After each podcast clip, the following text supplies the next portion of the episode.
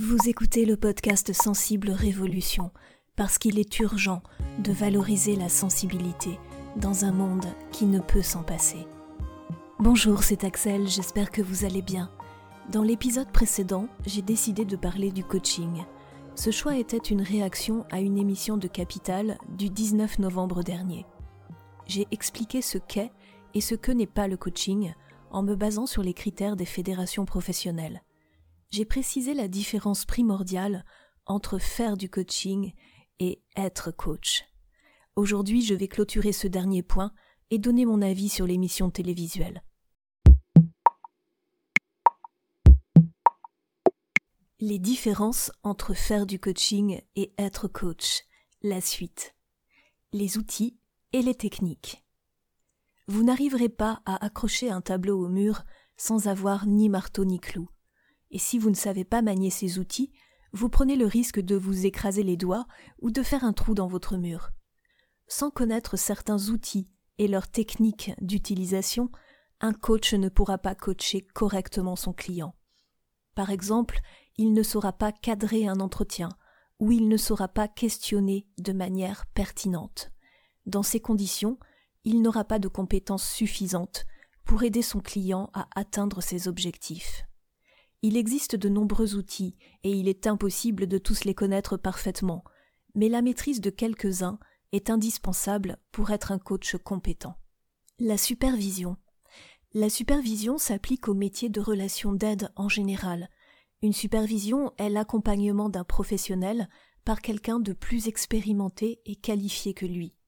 Cette technique permet de répondre à ses interrogations.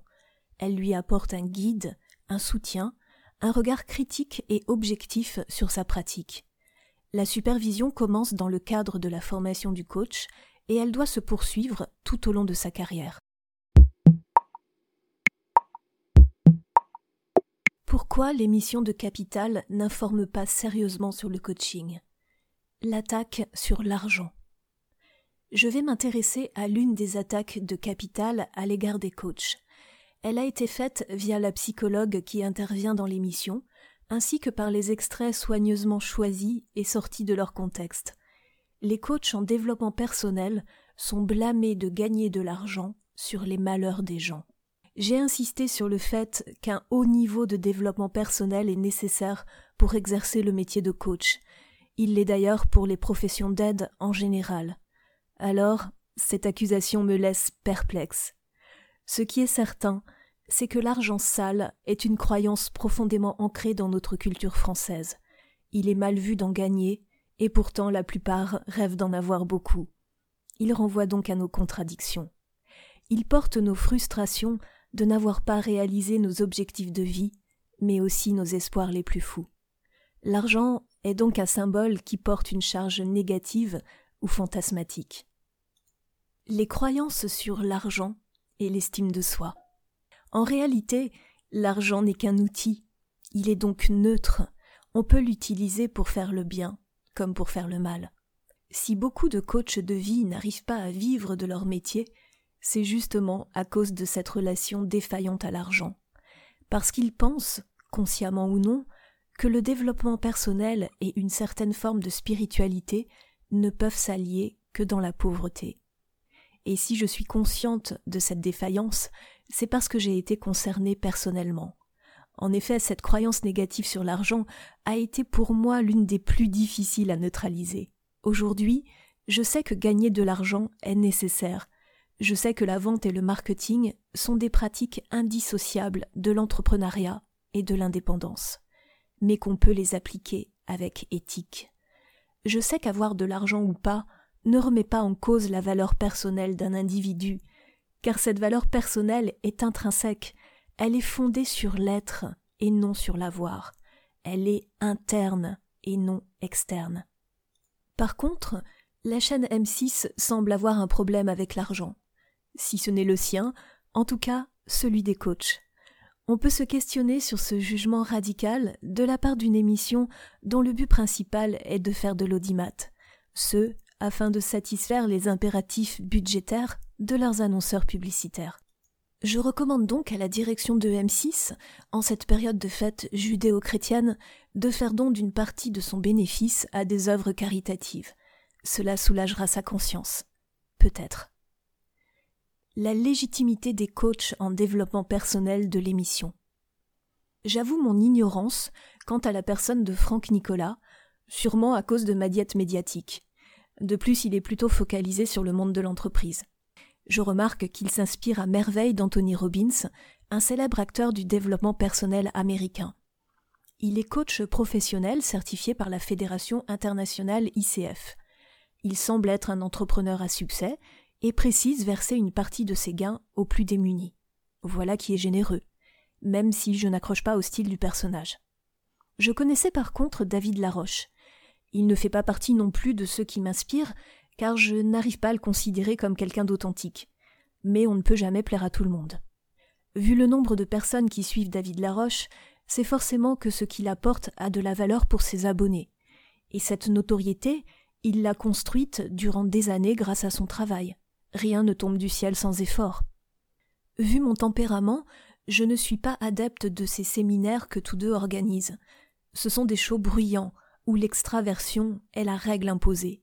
Encore une fois, cette société de la performance dans laquelle nous vivons ne nous propose que ce modèle. Comme si la confiance en soi, c'était simplement se mettre en scène, hurler dans un micro et gesticuler dans tous les sens. Comme si la modestie, la discrétion, la sérénité ne pouvaient pas être autant, voire davantage, charismatiques. Bref, en parlant de modestie, j'ai du mal à trouver l'humilité, cette valeur nécessaire du coach, dans le fait de facturer 500 euros plus cher des places VIP. Peut-être un reste de croyance limitante de ma part, ou peut-être pas. Pour jouer l'avocate du diable, je dirais que s'il existe des personnes prêtes à payer ce prix, alors il s'agit de responsabilité individuelle. Autrement dit, cela ne regarde que les acheteurs, et le vendeur aurait tort de se priver de cet apport financier. Il faut noter que la plupart des acteurs du développement personnel partagent un grand nombre de ressources gratuitement. C'est mon cas avec ce podcast par exemple, et celui de Franck Nicolas et David Laroche à travers leurs vidéos. Ce premier niveau d'information aide déjà des gens à être plus heureux dans leur vie. De nombreux témoignages en attestent. Amalgame, imprécision et recherche du scandale. Par contre, le point sur lequel je n'arrive pas à avoir de la neutralité, c'est la teneur de ce que l'on a qualifié de coaching, c'est-à-dire les gigantesques séminaires filmés dans l'émission. Je m'en explique. Le coaching est un processus personnalisé qui se fait sur la durée, dans le cadre d'une relation de confiance et d'écoute active. Pour des raisons évidentes de confidentialité, on ne peut pas filmer ce processus et le montrer au grand jour. J'ai longuement détaillé ce qu'est le coaching dans l'épisode précédent. Vous pouvez le réécouter si ce n'est déjà fait. Alors vous vous doutez bien que pour moi, un coaching n'est certainement pas un spectacle réunissant des milliers de personnes. Les journalistes font donc un amalgame certain. Ils critiquent la profession de coach de vie en mettant en avant des événements et des méthodes qui n'ont rien à voir avec du coaching. Bien sûr, ces événements sont organisés par des gens qui se revendiquent être coach. Mais ce qui est filmé à ce moment-là n'en est pas, et les journalistes ne peuvent pas l'ignorer. Au final, l'émission condamne une méthode de marketing qui consiste à attirer un maximum de personnes dans ses séminaires pour accroître les gains. Or, le marketing est légitime pour développer une entreprise. Seule l'intention que l'on met derrière est importante. Et ce n'est ni à moi, ni aux journalistes de juger quelles sont ses intentions, surtout pas sur la base de faits incomplets et biaisés tels que ceux mis en avant dans le reportage. M6, la reine de la télé-réalité, me semble donc mal placée pour blâmer une méthode marketing consistant à attirer une grosse audience. La chaîne base son travail sur la recherche de sensationnalisme, en faisant preuve de partialité à travers des amalgames entre le coaching, le show et des dérives sectaires. Il malmène la légitimité d'une profession dans son ensemble. La télévision a le rôle d'informer le consommateur et le citoyen, ce en quoi elle peut être utile. Mais l'émission Capitale, sous couvert de défendre la veuve et l'orphelin, se dispense en fait d'investigations sérieuses. Ils ne font que des généralisations faciles. Dans tous les domaines, vous devez vous faire votre propre idée en vous alimentant à différentes sources d'informations sérieuses. Vous devez garder votre esprit critique. Je suis confiante dans le fait que votre radar à émotion et votre intelligence vous aideront à détecter l'authenticité de vos interlocuteurs. J'espère que ce que je vous ai exposé dans cet épisode et le précédent vous aura apporté une vision plus juste du métier de coach. Si vous souhaitez être coaché dans le respect de votre sensibilité, et en attendant que j'ai moi-même effectué ma formation, je vous recommande un coach professionnel dont vous trouverez le site dans la description. Je précise que je n'ai aucun lien avec cette personne, il ne me connaît même pas. Mais si je me base sur la qualité de son contenu, son approche et son parcours, je pense qu'il est digne de confiance. Avant de nous quitter, je vous remercie de noter le podcast sur votre application ou sur iTunes.